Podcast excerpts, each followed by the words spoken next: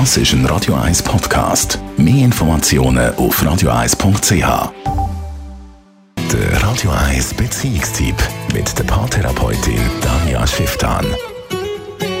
Heute mit dem Thema Erektionsproblem. Danja Schifftan, Radio 1 Beziehungsexpertin. Wie kann man damit umgehen?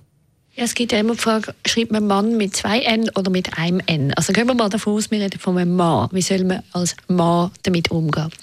Erstens mal, Erektionsprobleme sind normal.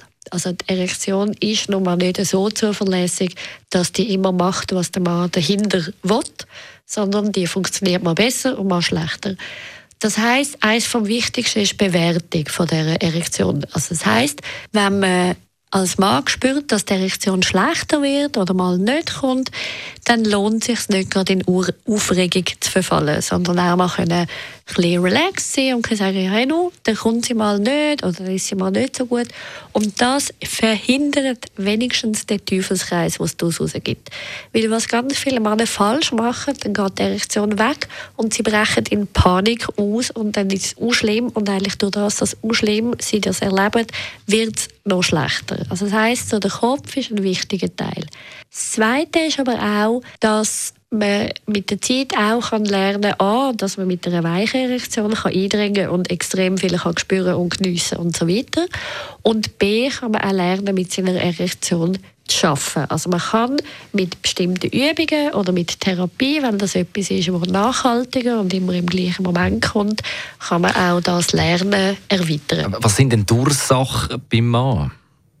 Es gibt verschiedene Ursachen. Das eine ist einfach so das Älterwerden, also Muskeln und Gefäße und so, die nicht mehr gleich funktionieren und wo man wie einen Umlernprozess muss machen muss. Das andere kann aber auch sein seelischer Stress oder Stress bei der Arbeit oder Stress mit der Partnerschaft. Oder es können so banale Sachen sein, wie ein Medikament, das Auswirkungen hat.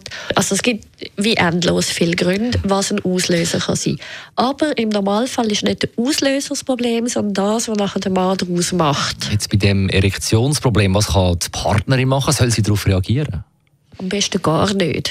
Also, sondern, weil Frauen sind sich eigentlich gewöhnt, egal ob sie erregt sind oder nicht, also es, quasi, es kommt einmal und es geht wieder mal weg, das sind sich Frauen bei sich selber wie gewöhnt. Aber weil es bei einem Mann so sichtbar ist, hat man immer das Gefühl, man müsse es so wahnsinnig kommentieren. Mhm. Aber man kann es ja auch einfach stehen lassen und wie sagen, hey, wir spielen trotzdem weiter, wir geniessen es trotzdem weiter miteinander. Und dann ist gut. Was viele Frauen auf ihrer Seite falsch machen, sie nehmen es persönlich. Also sie haben gerade das Gefühl, sie seien zu wenig attraktiv oder irgendwie es hat etwas mit ihnen zu tun oder sie haben etwas falsch gemacht oder irgend so. Und dann wird es eben nochmal mehr aufblasen zu etwas, was überhaupt keinen Sinn macht. Wenn soll man zum Arzt, Tanja Schifftan? Das kommt ein darauf an, wie der Mann das erlebt. Wenn der Mann gut kann damit umgehen kann, dass mal die Erektion so und mal so ist, dann ist das per se nicht unbedingt das Problem. Außer es liegt ein medizinisches Herzproblem oder so dahinter, dann macht das Sinn, mal abzuklären. Aber es macht dann Sinn, weil er das Gefühl hat, er will mit dem Zustand nicht leben, er will etwas verändern.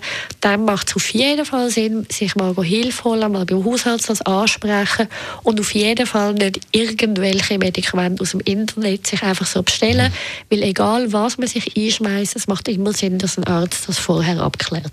Besten Dank, Tanja Schiff, Radio 1 Beziehungsexpertin zum Thema Erektionsprobleme. Jetzt hätte ich fast gesagt, äh, Beziehungsexpertin, aber Expert. Das ist ein Radio 1 Podcast. Mehr Informationen auf radio1.ch.